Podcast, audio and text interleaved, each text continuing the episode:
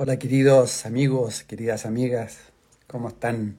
Les habla Edgardo Fogel, iniciando un nuevo programa de MCA Festival con un live que estamos haciendo ya prácticamente cada dos días para ir presentando a todos nuestros invitados, a la mayoría de los invitados que van a estar en el festival, que es el 25, 26 y 27 de este mes. Ya no queda absolutamente nada, ya estamos bastante ansiosos por todo, un trabajo casi de, un año que ya está, está llegando a su meta.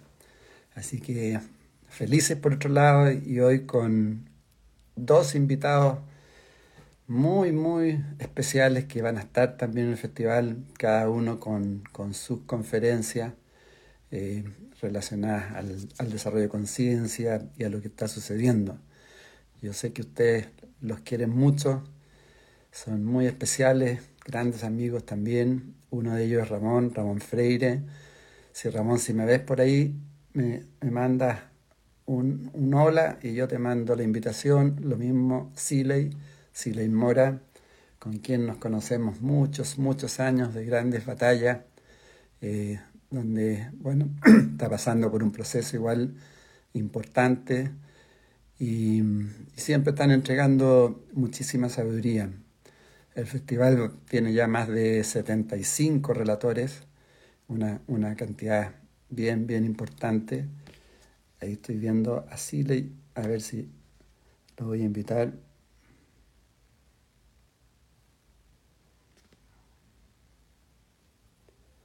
Y Ramón, ahí lo veo también.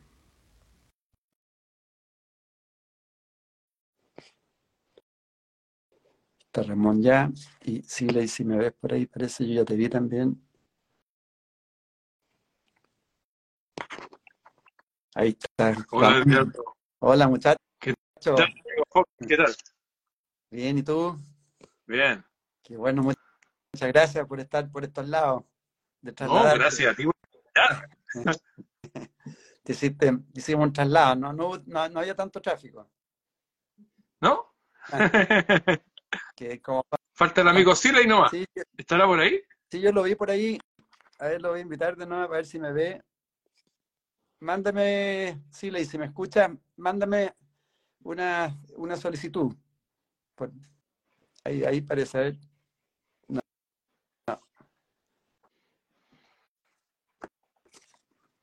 ¿Cómo has estado? ¿Bien? Bien, amigo. Súper bien. Eh, con harta actividad musical en estos días, haciendo música. Y vamos a hacer un encuentro musical en un ex templo jesuita en Valparaíso, de 500 personas. Vamos con Janina De Ángel, una cantante lírica. Vamos a hacer música desde la época medieval hasta música jazz. Vamos a hacer un recorrido por toda la música, pero el hilo conductor es música y amor. Pura música hecha para el amor. Seleccionado lo mejor de música de amor. ¿Tú eres músico desde muy chico? Sí, bueno, mi mamá era soprano, en su coro de profesores tocaba acordeón y tocaba guitarra, mi papá tocaba tango en piano, cantaba tango también, y tocaba tonada y folclore en guitarra, cuecas también, y por ahí me llegó la música. Tengo un tío también, Víctor Blumenthal, hermano de mi mamá, que era el, armonicista de la iglesia de San Francisco. Tocaba esos órganos que se manejan con las manos y con los pies. Por ahí, bueno, y mi abuela era violinista también, la mamá de mi mamá, todos eran profesores. Mi, tío era violinista también, mi tío Germán. Qué bueno.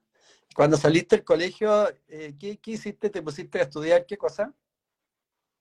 Eh, a mí me gustaba la electrónica, me gustaba muchísimo la electrónica, pero tuve un accidente con la electricidad, que fue un accidente grave. De hecho, vi el túnel y la luz. No fue grave que quedé con secuelas, pues fue grave porque casi muero.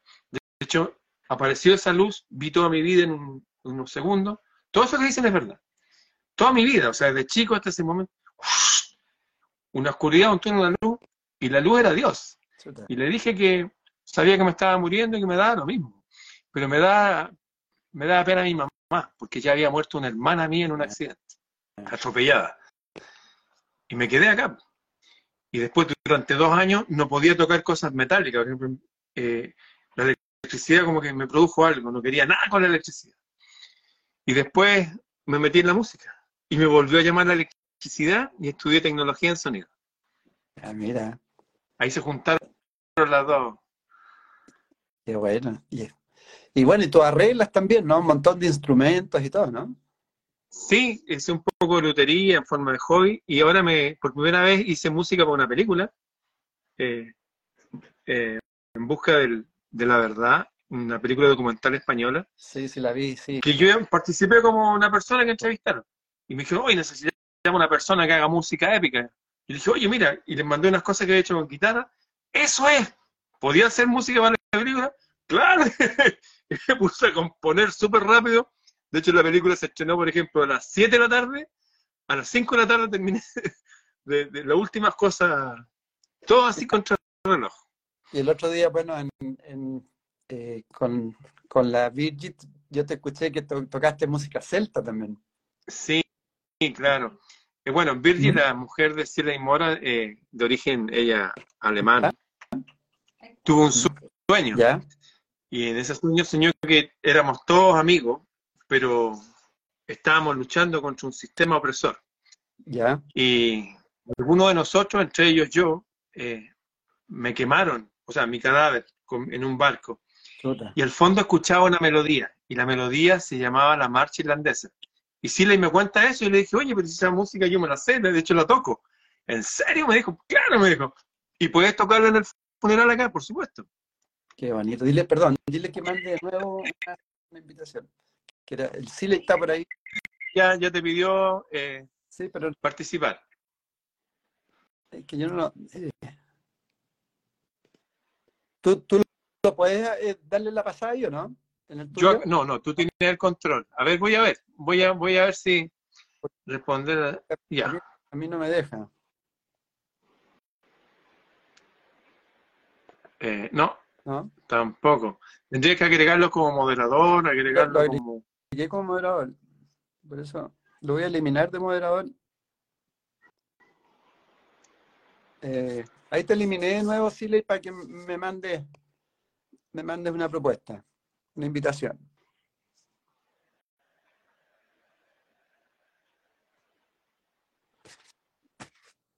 Eh,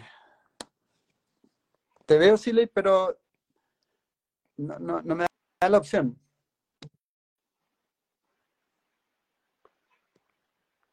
Pucha. Sí. Bueno, A ver, eh, bueno, ahí, ahí sí, ahí sí, ahí sí. Ahí, ahí va a estar, ahí va a entrar. ah, ya que bien. Sí, sí. Ahí te, ya te acepté, Sile, yo creo que va a poder. Oye, interesante eso que tienes atrás. Ah, ahí está Siley. Ahora sí. Hola, amigo Siley. Hola, Qué lindo hola, qué gusto, Ramón y, y- y Edgardo. Lo, lo bueno cuesta, por eso que nos ha costado eh, el enlace. Sí. Sí. Está, está en Eh, España. Ah, Sí, sí, disculpa, qué bien. Pero al- algo pasó, te pasé de moderador, pero ahí se produjo algo. Sí, no importa, mira, eh, lo que tiene que ser eh, será y es. Eso. Así que con gusto compartir con, un- con ustedes dos. Estaba escuchando le- le- el relato que, que- que estaba haciendo Ramón de- con respecto a la, aquella marcha irlandesa del siglo XI, ¿no? de Brian March, que Ramón tocó aquel día del- de las exequias, eh, de la cremación de Birgit, como un gesto, mira, de devolución a ella, porque él en un, ella en un sueño, en siglos pasados en Irlanda, nos cremó a nosotros en un barco. Y, y Ramón se sabía la melodía que ella había escuchado eh, Sí. eh, eh, de Brian March, así que fue una, un momento muy especial, emotivo, profundo, y, y ahora me alegra el corazón de que ella se haya ido con música, ¿no? Eh, no se le había dado el talento a ella de la música, siempre me, me decía, los dos somos negados para la música, pero qué bueno que es que ese día especial eh, Ramón eh, sabía esa melodía antigua porque mm, se recordaba en sus genes. Así que gracias Ramón de nuevo, de nuevo, por ese, por ese precioso, precioso gesto para con ella y Sí. para conmigo. Sí, fue muy bonito, ah, muy, muy, muy emotivo. Y, y, y la música celta que tiene tantas tradiciones atrás, y Uh. tantas, ¿no? Sí. Claro que sí. Mm. Hay toda una historia ahí que se enlaza con lo que ese símbolo que tienes tú ahí atrás. Mm, mm. Este símbolo que está atrás lo descubrió Margaret Murray en el Osirión, 14 metros en tierra aba- abajo, y es el lugar donde Isis resucitó a Osiris.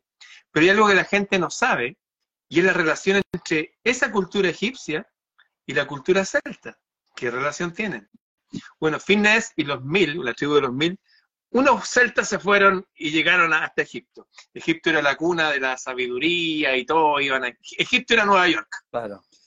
Y el faraón le dio una de sus hijas al, al príncipe, a uno de los príncipes celtas que se llama Finnes, y la princesa se Escota. Escota era una egipcia. Y ellos volvieron y lo que ahora es Irlanda lo bautizaron como Escota Mayor. Y lo que ahora es Escocia, Escota Menor.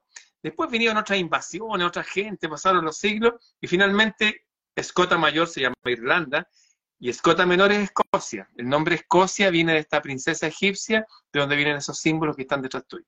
Qué bonito. Fantástico. ¿Cómo, cómo te has sentido, Sile? ¿Ya está un poquito mejor? Un poquito mejor, claro, porque cuando uno va eh, lentamente comprendiendo mm, algo del misterio de, del vivir y del morir, eh, va, cuando comprende algo, el corazón se va eh, tranquilizando. Mira, me ha servido mucho en este tiempo conectarme con esa frase de, de Heráclito, ¿no? El oscuro le llamaban a, este filósofo porque era bastante hermético, ¿no? De, oscuro en el sentido de que tenía doble, eh, doble significado o triple significado las cosas que decía. Heráclito dice, escribió, ¿no? Eh, la armonía oculta es superior a la manifiesta, ¿no? Y, yo he tenido que penetrar eh, en esa armonía oculta de por qué eh, se va ella después de 12 años cuando estábamos en el mejor momento de nuestra vida, ¿no? Eh, ¿Por qué se interrumpe un proyecto de vida común y me obliga a penetrar en ese misterio de que hay alguna razón secreta, no hay una armonía oculta detrás de lo, de lo aparentemente sin respuesta. ¿Mm? Y bueno, eh, me entrego a ese misterio, ¿no? Eh, de esa armonía oculta que solo el, el Padre, ¿no? el, el buen Dios, el infinitamente eh, sabe. Sí. Y aquí estoy, ¿no? Aquí estoy en esta batalla del vivir, ¿no? Acompañado de ustedes que son guerreros eh, del espíritu y es la compañía más, más óptima para, para este momento, en verdad, Edgardo. ¿eh? Y yo te agradezco a ti, Edgardo, también tu, tu apoyo constante, eh, nunca, nunca sacaste el dedo del renglón eh, durante la, la, enfermedad de ella, eh, siempre me estuviste acompañando, entonces eh, lo quiero decir públicamente aquí junto a Ramón y a ti, ¿no? Dos personas que me, me, me, han estado apoyando en, en este en este tránsito, que es una etapa de transición, ¿no? Ya, ya, ya veré, eh, empezaré a ver otra tierra prometida, ¿no? Eh, eh, porque estoy ahora en un, en, un, desierto todavía. No, gracias, al contrario. Y tú, querido Ramón, ¿cómo, cómo, cómo te sientes enfrentando esa situación de que ya estamos casi en primera línea? Para irnos a otro plano. ¿Cómo, cómo, cómo, cómo el proceso? eh, o sea, yo he pedido varias veces en mi vida que me vengan a buscar. ¿Así? ¿Ah, varias veces, como que no, no me he hallado aquí, es como que no, este mundo es extraño, no es algo, es un mundo hostil. Pero al pasar el tiempo y al ver los resultados de las personas, por ejemplo, hoy día estaba comprando en el supermercado y veo una situación, yo estoy pagando varias cosas. Y hay un hombre joven, grande, eh, como más grande que yo. Yo mido un metro ochenta y tres, el tipo me había medido como un metro noventa. Y tenía entre, como entre 20, 25 años, y por sus manos se veía que era como albañil. Y él pidió permiso para pasar con una botella en otra caja porque había unas colas inmensas y estaba trabajando, necesitaba eso para beber. Era una de estas bebidas energéticas. Y estaba ahí. Le dijeron que no. Y él como, ¡ah! Y yo instintivamente le digo, hijo, ven. Y él me mira, pásamelo para acá. Y me pasa dos mil pesos. Le dije, no, no, no, yo te la regalo. Y pasa. Y, y me espera. Y por mientras me saca la cuenta, digo, ¿cómo te llamas tú? Alexander. ¿Qué significa Alexander? No sé. El jefe de los hombres. Y le dije, mira, cuando las cosas se pongan oscuras, habla con el cielo. Allá está nuestra verdadera familia y nuestra raza cualquier cosa que suceda, habla con el cielo. Y le dije, mírame, porque está así, mírame. Habla con el cielo, de allá nos guía y nos ayuda. ¿Y sabes lo que me dice? Me dice, ¿tú eres representante del rey? Yo no sé dónde esa cosa. Le dije, mira, habemos muchos aquí, estamos con la memoria media borrada, pero vamos a tener la luz bien encendida cuando todo se ponga oscuro. O sea, al ver ese hombre que me impactó realmente, le dije hijo, como que fuera mi hijo. Eh, es como que tengo una función que cumplir, pero más que todo con otras personas. Es como, hay personas que están como, no sé, no tienen los mismos elementos intelectuales ni emocionales que tiene Sile, yo tú, por ejemplo, o yo, y somos los hermanos mayores de ellos. Eso, esa es la verdad. Estamos aquí no por nosotros mismos solamente. Hay, hay cosas que obviamente tenemos que ir mejorando nosotros, pero hay una función que estamos cumpliendo hacia afuera. Y eso no es porque lo elegimos. Yo me he dedicado a tocar guitarra feliz, pero no me deja esta realidad porque no puedo tocar guitarra sabiendo lo que está pasando en el planeta. Si me pongo a hablar, ahí puedo tocar guitarra y hacer otras cosas, pero tengo una función social que yo no la elegí, me eligió a mí. Entonces, frente al, fin, cuando digan de arriba hay que partir, yo me cuadro y me voy. Me da lo mismo. Oye, eh, Ramón y Edgardo, mira, eh, dado que Ramón cuenta una anécdota, yo también voy a contar una muy ah. reciente de este tiempo de, de, duelo y de transición. Mira, yo me vi, eh, hace unos días atrás me fui a Temuco a ver a mis hijos y cambiar de aire. Eh, me es difícil estar todavía aquí en esta casa, estoy aquí en la casa que construimos con Virgin en, Coihueco. Entonces, eh, estuve unos días allá en Temuco y bueno, como ya llevo muchos días, yo no me preocupé de, de, revisar el auto, ninguna parte mecánica y, le, y estuve quizás, he estado como 90 días con el auto abandonado y solamente usándolo, y venía de vuelta de Temuco eh, eh, ya un poco tarde, y de repente las luces del auto eh, de, rojas, ¿no? se calentaba, se empezó a calentar el auto, muchos indicadores de que estaba fallando, ¿no? Que estaba fallando seriamente el auto, ¿no? Entonces yo venía, y justo yo venía pensando, venía eh, a ver, ¿cuál es el camino que ahora tengo que seguir? ¿Cuál es el proyecto de vida eh, que, tengo que reformular eh, sin, sin, mi gran apoyo, sin mi gran, más que apoyo, sin mi gran compañera, ¿no? Y estaba en esa, en esa duda y el auto empieza las luces a, encenderse. Me detengo porque empieza ya incluso a echar un poco de humo a, la orilla de la carretera y de la nada aparece un hombre, un hombre que no sé de dónde apareció y me dijo, a ver, eh, ¿usted sabe algo de auto? Yo no tengo nada de mecánica. Algo sé, dijo, algo, algo, a ver, levantemos el capó, ¿no? Bueno, rápidamente se ubicó eh, qué es lo que había que hacer y, dijo, esto es simplemente falta de agua, ¿no? Eh, puede estar rota, una cañería, entonces la revisó por debajo, fue muy amable, y bueno, y fue, no sé de dónde sacó agua. Ah, no, buscó una, una, una, una, un tiesto de, de plástico del camino, y sacó agua de un canal y le echamos agua y todo empezó a, enfriarse, a, mejorar los indicadores, perfecto el auto, impecable. Y al despedirme yo le, di unos, unos pesos y le hago la pregunta, ¿y usted cómo se llama? Yo me llamo Hermes. Hermes. Mira. ¡Wow! Uy, entonces yo dije, eh, le conté emocionado, ¿no es cierto?, que él era un ángel del camino que además no solo me ayuda con el auto, sino que me recuerda que mi tarea es difundir, eh, extender la sabiduría hermética del Egipto. Eh, que se llame Hermes, un hombre que aparece de la nada, algo muy especial, ¿no? Muy parecido a, lo que le pasó a Ramón, ¿no? Eh, y yo pensé de inmediato, esto me lo envió ella eh, en el camino, eh, este, este, auxilio, este, auxilio, y este recuerdo. ¿ah? Ojo, tu tarea es hermética, es decir, de la enseñanza antigua, tú sabes, Edgardo, que recibimos de un maestro hermético llamado Darío Salas. Así es. John Baines. John Baines. Aprovechemos un homenaje a él, ¿no? De tanta sabiduría que nos entregó. Sí, sí. Un hombre sí, un gran mentor. Yo le, agradezco todos los días. Oye, hablando de, eso, eh, yo creo que tiene que haber pasado, por lo menos yo, lo, he vivido con mi papá, con mi mamá cuando han fallecido, de que uno no, queda duda de que somos seres inmortales, ¿no? Porque es como ver un ser vivo y en un momento dado, ese ser que ya está fallecido, no, ya no hay nada ahí. Entonces, eh, claramente es una energía que, se, se, va del cuerpo físico. Entonces, eh, eh, eh, es como fuerte, ¿no? Cuando queda la claridad absoluta de que, de que somos mucho más que el cuerpo. No sé si han vivido esa experiencia. Sí. Y yo me recuerdo mucho, no me acuerdo el nombre, pero el, descubridor del ADN, que le dieron un premio Nobel, me parece.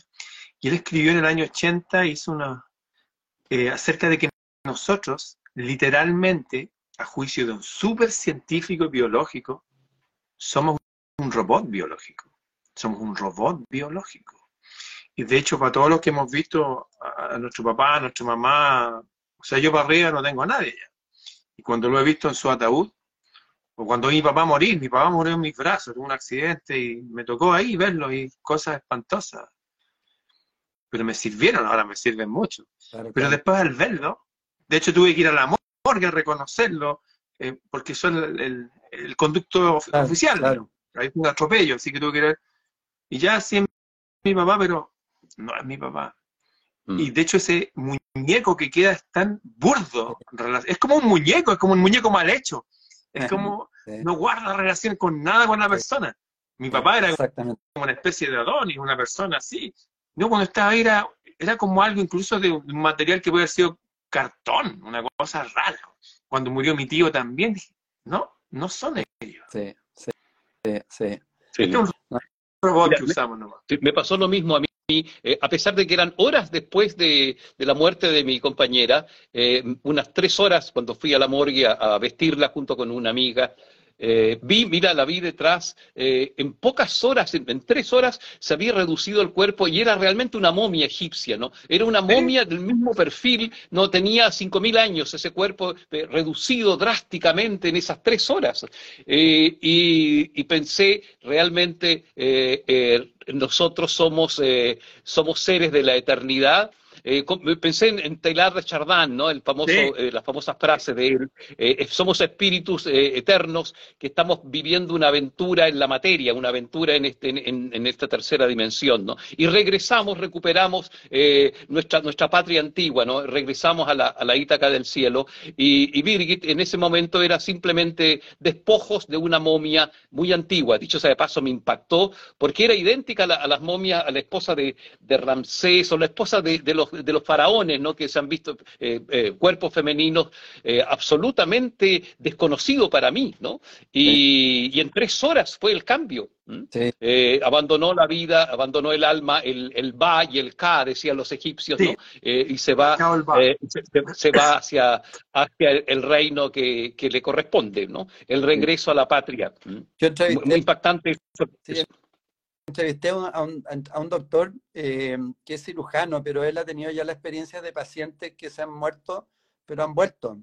Eh, y después ha seguido profundizando y él habla de la conciencia infinita, eh, ya en términos científicos, que nosotros tenemos una conciencia infinita que es la que, es, la que, que, se va de, de este plano y, y, va a otras dimensiones y después puede volver al cuerpo.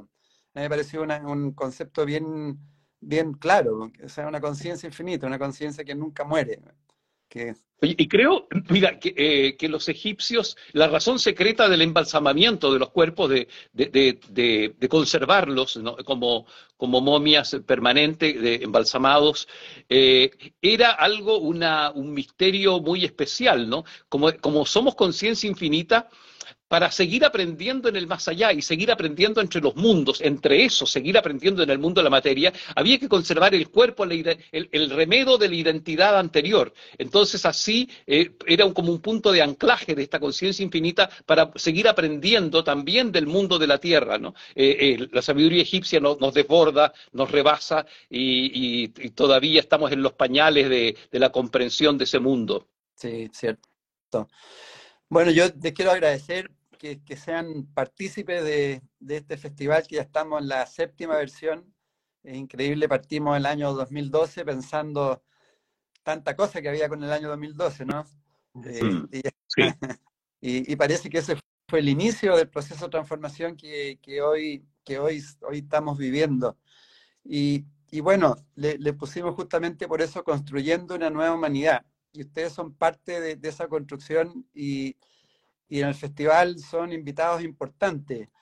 Eh, una de Siley, tú vas a hablar de escribir para sonar. Yo, yo he visto que, has profundizado mucho más con todas tus experiencias de último momento, de, de estos últimos tiempos. lo pones como un gimnasio para el alma y el sentido del vivir. Eh, ¿Cuál es la importancia? Tú he visto todo lo que has escrito en todo este tiempo, es como que has, traspasado ¿no? todas tus vivencias, tus experiencias en, el escribir. Y eso mismo lo quieres traspasar a otras personas, ¿no? Como, como desarrollo conciencia. Sí, mira, justo si si yo predico que escribir es, un acto terapéutico, sanador y resignificador del vivir, de la experiencia, tenía que aplicarlo en este, en este parto también que mi espíritu está viviendo, eh, de, comprender el significado oculto que está detrás de esta experiencia tan, tan, eh, tan dolorosa, dolorosa porque mm, te, confronta directamente. O sea, la muerte se te metió en tu, en tu hogar, la muerte vino a tu cama, la muerte vino a tu mesa. ¿no? ¿Cómo no va a ser confrontador eso?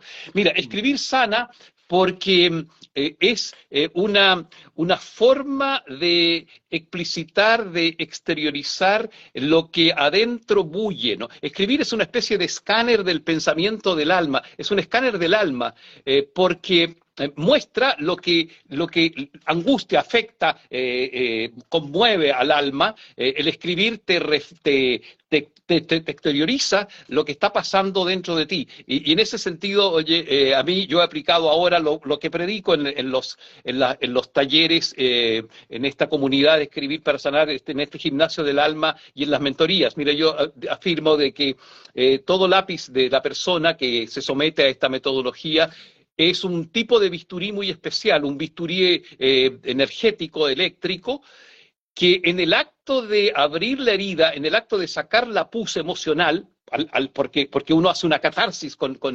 escribiendo, en el acto de abrir la herida, eh, cauteriza la herida, es decir, la sierra, ¿no? Porque eh, darle sentido al vivir que no ha tenido sentido, eh, darle, eh, darle significado ¿no? a experiencias difíciles, duras. Por ejemplo, una experiencia de, de abuso infantil que uno tuvo en la infancia, al extraer a través de un proceso, a través de una carta, por ejemplo, a través de preguntas dirigidas, al extraer el significado a esa experiencia tan dura, eh, tan incomprensible para la mente infantil, pero sí ahora para el adulto, tú, eh, aparte de abrir la herida, ¿no? De, de, por ejemplo, hay una parte de, en esto de escribir para sanar, de sacar palabrotas, de insultar, eh, de, exteriorizar con, con eh, epítetos eh, fuertes, ¿no? con garabatos, eh, al, lo, que, lo está ahí retenido ¿no? en, una, en una catarsis escrita.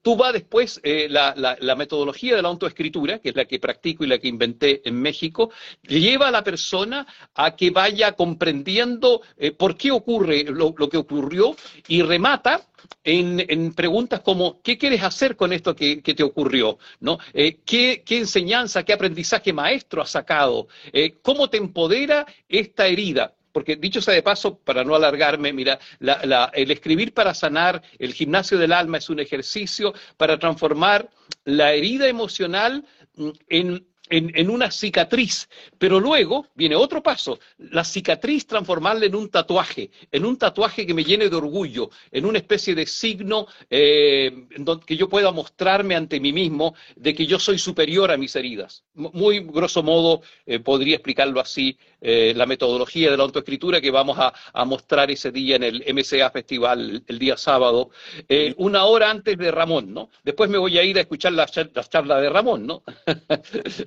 ¿Tú estás, de cumpleaños hoy día, Siley? Eh, no, no, no. Ah, ah no. Ah, como felicitando, parece. Ah, no, no, no, no es, bueno, el, cumpleaños, la fiesta es estar con ustedes. Gracias. Y Ramón, ¿cuál, cuál, ha sido tu proceso de desarrollo de conciencia? ¿Tú cómo has aplicado en, ti mismo eh, ese crecimiento? Yo creo que es como, yo no puedo elegir lo mejor, no tengo la capacidad de elegir. Recuerdo cuando ponía a final de año, mira, para este año que viene, hacía mi ritual. Quiero esto, esto, me gustaría esto, agregarme esto, aprender esto, dejar... Y después revisaba el otro año ya había hecho otras cosas, que eran infinitamente mejores. Recuerdo mucho lo que dijo Manfred Magniff, eh, el famoso economista, premio Nobel Alternativo Economía, cuando le preguntaron, oiga, denle un consejo a los jóvenes. Y el tipo dijo, mira, a mi edad, no me acuerdo qué edad tenía, tenía casi 80 años, de acumulada juventud, dijo, el único consejo que puedo darle a los jóvenes y a toda la gente es este, que aprendan a derivar. Y el tipo que lo está entrevistando creo que está hablando de derivadas de las matemáticas. Ah. derivadas. Le digo, pero no se confunda. Le dijo, mire, imagínese que usted está conmigo en la playa adentro con nuestras tablas de surf y estamos esperando la ola. ¿Ya? Si usted comete el error de decir, mira, quiero llegar exactamente a ese punto en la, en la orilla, al lado de esa toalla naranja, donde está esa señorita hermosa, allá quiero llegar. Si usted hace eso, lo más probable es que tenga un accidente. Lo mejor que uno puede hacer es súbase la tabla cuando venga la ola y quédese ahí y deje que la ola lo lleve. Seguramente va a llegar un punto en la playa muy bueno también.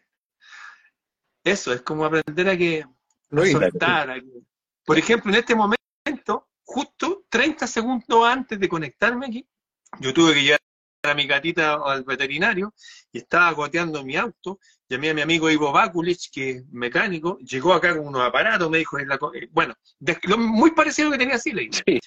Y, Ya. y- y era una abrazadera. Y justo había guardado yo una abrazadera de gas. Le dije, tengo una abrazadera de gas. Dije, esto me va a servir. Sí, me dijo. Y la puso, la apretó, lo probamos, le regalé una botella de vino, todo de piedra, y se fue mi amigo. Y llegué acá y me conecté. Es como que las cosas se van dando solas. Sí. Pero lo que yo sí he extractado, eh, como también como herramienta, porque las cosas se dan solas, porque también me, o sea, me enfrento a las cosas. Me acuerdo mucho de Edmundo Dantes, el conde de Montecristo, con su maestro sabio que encontró en la cárcel, que uno de los últimos consejos que le dio fue este. Le dijo, mira, hijo, en la vida vas a encontrar muchos momentos en que la, el mar te quiere estrellar tu nave contra las rocas. Cuando eso ocurra, mira la tormenta y dile, haz lo que quieras, pero agrégale, pues yo también voy a hacer lo que yo quiera.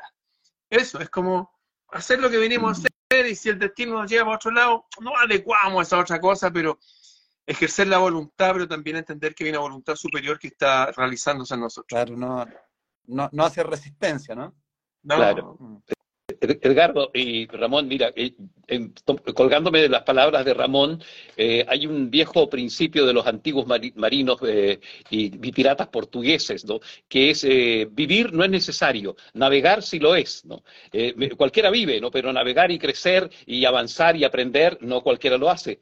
Pero yo, lo que yo quiero se- señalar es, es lo siguiente. Mira, uno, uno, yo estoy viviendo un naufragio, un naufragio metafísico, ¿no? Pero eh, todos vivimos naufragios diversos de distintas eh, calidades y profundidades. Pero yo diría, mira, que no hay que temer eh, eh, a los naufragios, a los, a, a los embates de las tormentas en alta mar o donde sea, porque eh, si- a condición de, una, de algo que es importante, de llevar registro del aprendizaje de, las- de, las- de los naufragios, ¿no? Eh, todos hemos tenido eh, fracasos, entre comillas, de, de pareja, hemos tenido abandonos, hemos tenido traiciones, etcétera. Pero lo que uno, eh, uno siempre va a salvar, siempre se va a salvar eh, eh, la conciencia del navegante. Es decir, podemos perder el barco, se puede hacer trizas el barco, se puede estrellar en un roquerío, pero, pero si uno no tiene atada la identidad al barco y la tiene y, está la identidad, la identidad se va a salvar. ¿Y cómo salvar la identidad en medio de los temporales, de los naufragios? Yo eh, soy un fanático y recomiendo eh, eh, cuidar la caja, la caja negra ¿no? del capitán del barco. ¿Y cuál es la caja negra del capitán del barco? La bitácora visible o invisible, mejor que sea visible, llevarla por escrito porque la memoria es muy, es muy, es muy eh, traicionera y, es muy lábil, ¿no? Si uno en, el, en su barco, en el barco de la vida lleva una bitácora, eh, va a salvar el viaje, ¿no? Eh, la, caja negra va a ser insumergible, se puede perder hasta la vida, ¿no? La vida del barco. Eh, por ejemplo, como, como perdió la vida eh, mi compañera. Pero ella se fue con una caja negra de significado adentro, ¿no? Entonces, mira, el, eh, significado es insumergible, el significado no lo puede ahogar eh, 10 kilómetros de agua marina, aunque el barco esté destruido en el fondo del mar, ¿no? Porque si se salva el significado, se salva la identidad del navegante, ¿no? Es, eso es lo, lo hermoso cuando uno procesa el vivir y extrae el aprendizaje maestro del vivir, extrae, ¿no sé, el, significado de que, significa esto, eh, aunque valga la redundancia. Eh, yo me recuerdo que el día del velorio, este, Ramón estaba presente y no sé si, alcanzó a estar en, un pequeño rito que hicimos con, con las personas que estaban alrededor del cadáver en el ataúd. Y yo me acerqué al, al, ataúd y le hablé al oído a, a, mi, a mi compañera, ¿no? que es bueno no decir el nombre según la vieja tradición, ¿no? para no retenerla, retenerla en este plano. ¿no? Por eso los antiguos chilenos eh, decían la finada ¿no? o el finado, para evitar pues, pronunciar su nombre, sobre todo en el primer año de, de su partida. Me acerqué al, féretro y le hablé al oído y le dije algo que siempre repetimos en, los, en el gimnasio del alma, ¿no? en, el, en estos talleres que hacemos los días lunes. Le dije, eh, querida, ¿no? Eh, a nombre tuyo te digo, ¿no? Eh, doy por ganado todo lo vivido, ¿no? doy por vivido todo lo soñado y doy por comprendido todo lo experimentado. E, ese es el cierre que enseñamos en la autoescritura, ¿no? Eh, cerrar la historia personal, porque si no, en cualquier, eh, bueno, si uno cierra la historia personal, el naufragio no, importa, ¿no? Eh, que nos destruyan la barca, el barco, que nos llenen de agua, que nos roben los piratas en alta mar, lo que sea, que nos insulten, incluso que perdamos la vida. Pero si atesoramos el significado del vivir, si, nos, si cerramos la, experiencia del vivir con estas palabras, eh, eh, como, como, como una fórmula, eh, nada se habrá perdido. ¿no?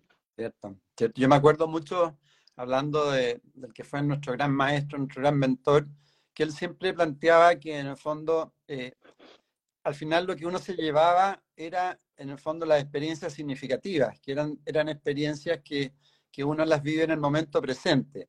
Entonces, el balance final que uno debería hacer es a ver cuántas cuánta sumatoria tengo de momentos presentes en esta vida, porque esos momentos se transforman en momentos inmortales y se incorporan al ser. Entonces, eh, uno debería hacer la suma de momentos presentes en la vida. Entonces, ahí uno tiene que empezar a abrir los ojos, porque uno se da cuenta que en, realidad muchas veces no estamos en el momento presente, estamos absolutamente perdidos, estamos en, otro lado, no nos recordamos a nosotros mismos. Entonces eso es importante porque eh, eso, eso nos llevamos, un poco lo que tú planteas también, pero tiene que ser en el momento presente, es decir, eh, eh, estar en esencia, bien potente. querido Ramón, tú, tú vas a estar en el festival, yo estoy muy feliz que estés con nosotros. bueno, el festival es 25, 26, 27 de agosto, ya no queda nada, en Metropolitan Santiago, que es el ex Casa Piedra. Sí. Vas a una conferencia Historia Oculta, Planeta Desconocido. Quisiera dar un ejemplo de lo que voy a hablar para que la gente se entusiasme. Claro. Inteos, lleno de Dios. Mira, esto es de 1885, o sea, hace 138 años atrás. Esto lo descubrió Karl Stolp, un alemán que andaba haciendo inspecciones de mineras mm y no se sabe lo que decía. Y ahora se descubrió que es lenguaje lidio maorí, de un hombre que se llama Robert Fellow de la Universidad de Harvard, y que dice esta inscripción que está en la casa de Tinguiririca, lo pueden buscar la gente en internet, este mismo lenguaje está en la roca de Santo Domingo, una antigua piedra que estaba ahí, que lo corrieron, y dice que el navegante Maui y el almirante Raza tomaron para el rey y la reina de Egipto y su hijo como límite sur ese río que se llama Tinguiririca. Esto es el año 234 antes de Cristo, en, medidas nuestras. O sea, aquí vivieron egipcios, pero de verdad. Y el lenguaje se llama Livio Maorí. Livio Maorí. Los maorí de la isla de Pascua que tienen un río, un río que tiene cientos de kilómetros de ancho que los conecta con esto, que lo usó Torgeyer para viajar. Los maorí usan un símbolo que es un círculo, que le falta un círculo pequeñito con un palo que se llama Toki. Usan el mismo símbolo. Hay una historia no contada, no hablan que Colón llegó acá y todo. La historia es totalmente distinta, es como eh, Francisco Orellana llegó a Brasil, este río tan ancho, y cuando llegaban a la orilla salieron unas mujeres rubias y de ojos azules que los combatieron y les ganaron. Y les ganaron y tuvieron que irse. Y estando allá, llegaron con la historia allá a Europa, oye, unas mujeres deben ser las amazonas, que hablaban los antiguos. Por eso la Amazonía se llama Amazonía. Voy a hablar de eso, voy a hablar de nuestra historia oculta. ¿Qué pasa? ¿Qué, qué está pasando? ¿Y por qué estamos viviendo lo que estamos viviendo? También hay una guerra antigua que se lleva a cabo desde hace eones entre lo que se llama los hijos de la luz y los hijos de las tinieblas.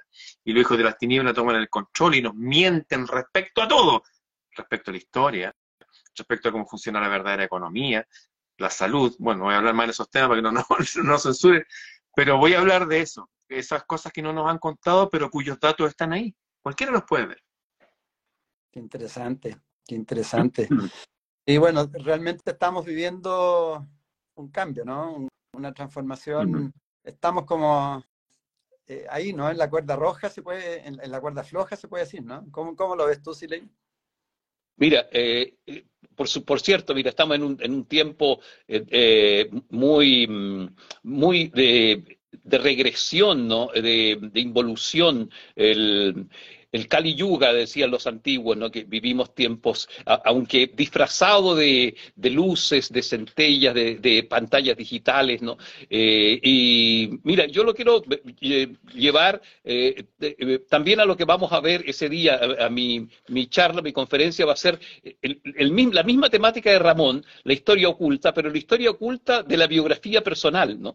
nosotros también nos hemos despistado porque andamos, andamos embotados por la vida, estamos eh, mareados por, el, por esta ilusionista callejera que es la vida, es una frase de nuestro maestro de Darío Salas, eh, Edgardo, ¿no? Eh, dicho de paso, en reconocimiento a él, lo que tú señalas es absolutamente verdad. Yo de ahí saqué el tema de la bitácora. Yo simplemente a Darío Salas le agrego de, llevar registro una bitácora del significado escrito, ¿no? Eso, eso es la, única diferencia. Es de honor a quien honor merece. mira, la historia personal de cada persona, de, la biografía de cada persona, eh, eh, está muy marcada por, igual que con la historia chilena y, de este continente que nos han vendido, como Ramón dice muy bien, que, América la descubre Colón y, etcétera, etcétera, y que solo apenas hay eh, 13.000 años eh, máximo de, del, paso de, los, de, gente del Asia y, la gente del, por el estrecho de Bering, ¿no? eso más o menos es la historia que hace 10.000 años cruzaron para acá. Eh, es muy distinta la historia del, mundo y de América, y así como también es muy distinta la historia personal. Mira, uno se ha contado, y esta es la esencia de lo que voy a hablar, uno se ha contado un cuento, una historia oficial. Igual que los países, nosotros nos contamos una historia oficial. Nos vamos creyendo un poco los eventos eh, que narramos cuando escribimos un currículum vitae, ¿no? Un currículum y lo presentamos a algún trabajo pero dejamos al margen lo más sustantivo de nuestra historia, que son experiencias significativas, ¿no? como tú lo dices y lo dijo nuestro maestro Darío Salas, experiencias conscientes o experiencias trascendentales que no captamos el mensaje que tenían cuando las vivíamos.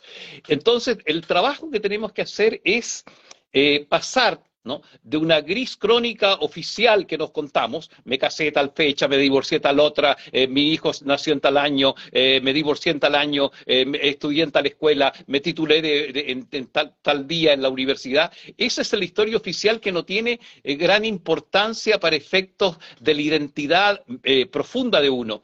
Entonces, yo propongo a través de, una metodología, y eso lo vamos a practicar un poquito ahí en ese, día en el, en el, en el, en el festival, en el, en el MCA Festival, propongo de pasar de una crónica oficial desangelada, sin chiste, fome, como decimos en nuestro país, ¿no?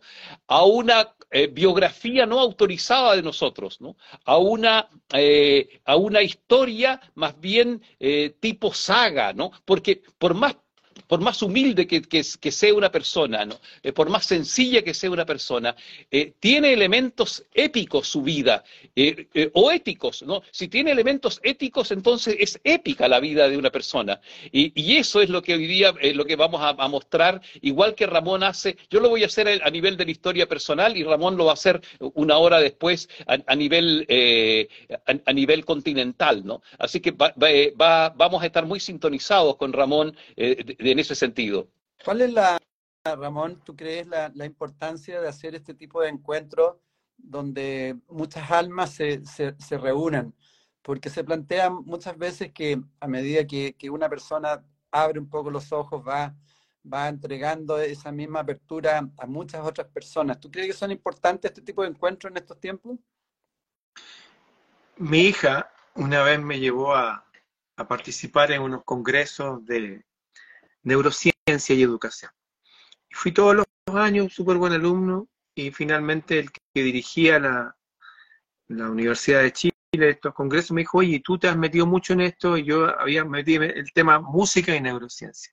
Y fui a exponer y qué sé yo. Pero en una exposición que hizo otra persona, cuando yo me senté, cuando dejé de exponer, yo siempre voy a ser alumno y profesor, siempre estoy enseñando, y siempre estoy aprendiendo, es como el símbolo del infinito. Y una persona habló de las células de espejo, que finalmente uno no tiene idea cómo funciona, pero funciona.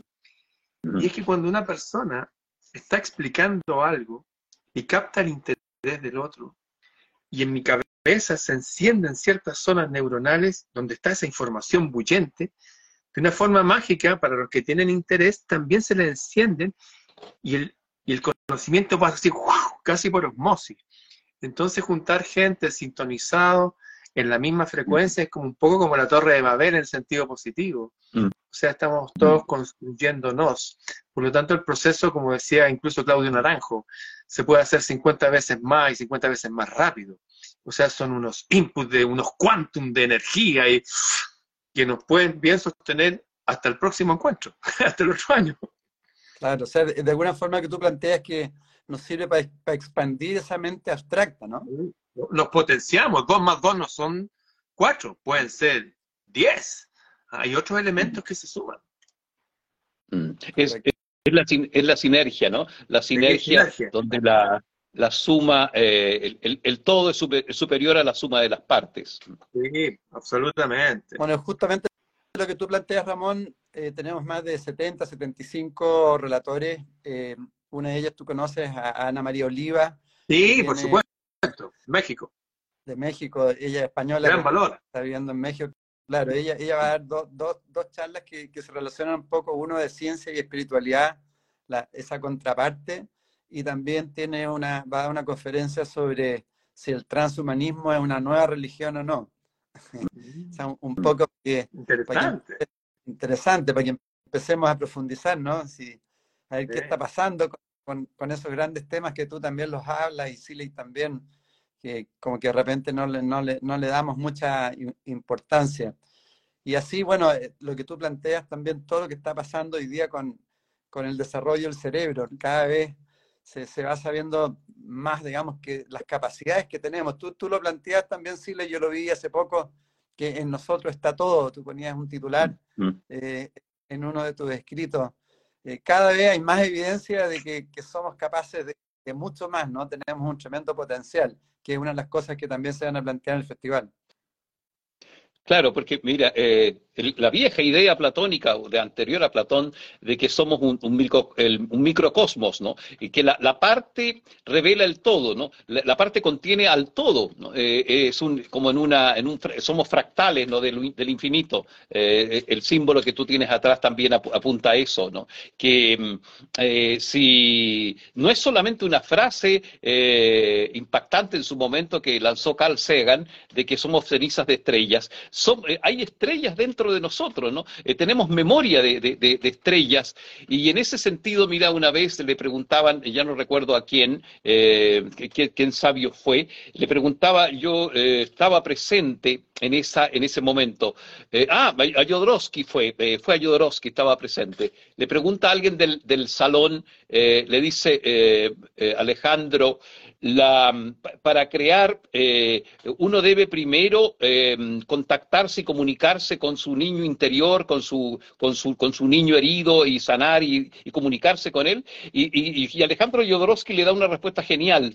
Le dice, por supuesto, pero no solo con el niño herido. Hay que contactarse para crear con el adolescente, eh, con el viejo de 170 años que soy también, con la, con la anciana de, de, 50, de 500 años que soy también, con el ángel de 50.000 años que también soy, ¿no? con la galaxia, eh, con múltiples sistemas solares que también soy. Hay que comunicarse con Dios que soy, porque yo soy también Dios. Entonces hay que contactarse y comunicarse no solo con, el residuo del de, rudimento del cordón umbilical, ¿no sé, todo del niño herido que fui, sino con la totalidad que está dentro de nosotros. ¿no? Y, eso es lo que yo sugiero, que, nos valgamos de una antena. ¿no? El, lápiz es una antena que, tiene la memoria, ¿no? Eh, que activa, ¿no es cierto? Porque también la escritura manuscrita, igual que la música, como dice Ramón, eh, eh, enciende las, las sinapsis cerebrales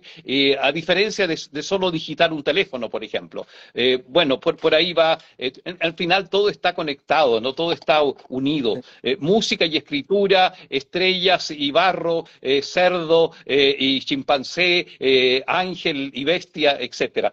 Eso somos también. Sí, por supuesto. No, la vida es una magia total. Pues somos, es impresionante la creación. es, todo.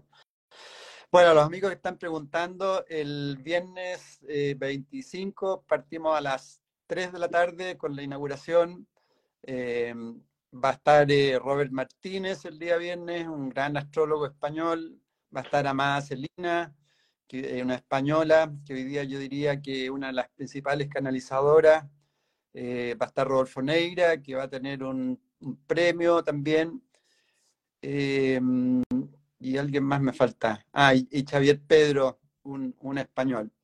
Y el sábado partimos a las 11 de la mañana hasta las 8. El sábado va a estar Siley y, y, va a estar Ramón también dando sus grandes conferencias. Así que, y el día domingo también de 11 de la mañana hasta las 8. Así que toda la información está en www.mcafestival.com. Querido amigo, yo les agradezco a los dos. Si quieren le dan un mensaje a cada uno, a, las amigas, amigos que nos están escuchando y, una invitación para que los vayan a ver también. Ramón. Sí, bueno, nada, que yo he participado en estos festivales antes y de verdad es lindo no solamente por el aspecto de que uno va a aprender, sino que somos seres gregarios y sociales y eso de poder sintonizar con otras personas, eso también es muy agradable. Uno puede estar todo el día allá viendo distintas conferencias, uno puede comer allá, eh, eso, la parte humana es muy linda y se está dando poco. Acuérdense que vivimos tres años casi en oscuridad que no nos podemos juntar, así que va a ser una buena catarsis. Nos vemos a finales de este mes. En Metropolitan Santiago es Casa de Piedra. Muchas gracias. Sí, Mira, usted ha estado, y cada uno... Tú, tú sí le has estado casi en todos los festivales, ¿no? Sí, así es. Gracias a tu invitación, tu generosidad. Eh, eh, me impresiona mucho, Edgardo, y te agradezco a ti y a tu, y a tu compañera la, lo generoso que, han sido conmigo y el, apoyo, insisto, sobre todo en este último tiempo. Mira, las personas que van a ir al MCA Festival van a encontrar lo que tienen dentro, ¿no? Van a ver confirmado, ¿no es cierto?, su propia expectativa. Eh, la persona que tiene una expectativa alta y un deseo alto de aprender va a encontrar eh, lo, que busca, ¿no? Lo importante es saber eh, lo que uno busca, porque si no, pueden llegársenos las verdades más grandes y van a rebotar y van a pasar, ¿no? Entonces yo sugiero ir despierto, ir, llevar definido lo que yo lo que yo quisiera aclararme, ¿no? Eh, escribir en, tu, libretita eh, lista de cosas que quiero aclararme en el MCA Festival, ¿no? Yo soy un fanático de las listas, ¿no? entonces, eh, el escribirlas te, focaliza, te aclara y te, te dice, ah, esto es lo que yo busco, esto es lo que yo necesito. O hacer otra lista, lista de cosas que yo necesito, ¿no? que necesito ver reflejado afuera finalmente, finalmente somos, somos una profecía autocumplida, entonces eh, atrevámonos a pedir alto, atrevámonos a, a necesitar alto, atrevámonos también a, progresar en alto. Porque mm, somos bastante modestos en nuestro, en nuestro eh, desarrollo interno. Mira, con esto quiero terminar y es algo que a mí me ha impactado mucho.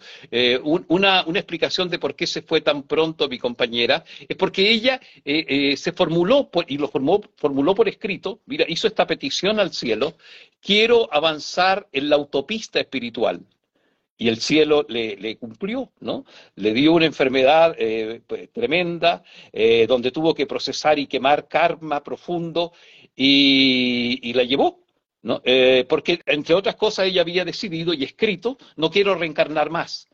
Es un misterio, probablemente así está. Entonces yo tengo que aceptar eso, aceptar el, el libre albedrío de ella, y, esto es que sea una enseñanza para todos, ¿no? Eh, formular lo que yo quiero, focalizar lo que yo quiero, definir lo que yo quiero y necesito aprender. Qué buena, qué buena. Gracias, gracias.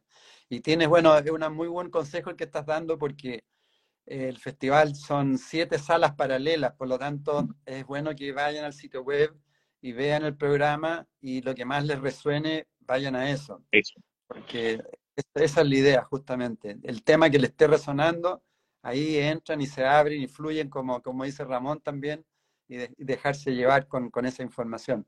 Porque es toda información de sabiduría que si uno la, aplica en la vida de uno, sirve. Bueno, queridos, se pasaron con tan, tanta generosidad. ¿no? Nos daremos un abrazo hoy pronto en, Casa Piedra, Metropolitan Santiago. Muchísimas gracias, Ramón. Un 7. Gracias. Gracias, queridos. Gracias a ti, nos vemos. Nos vemos. Chao. Muchas gracias a todos por estar aquí también conectado. Nos vemos luego. Gracias. Sí. Chao, chao. Adiós. chao. chao.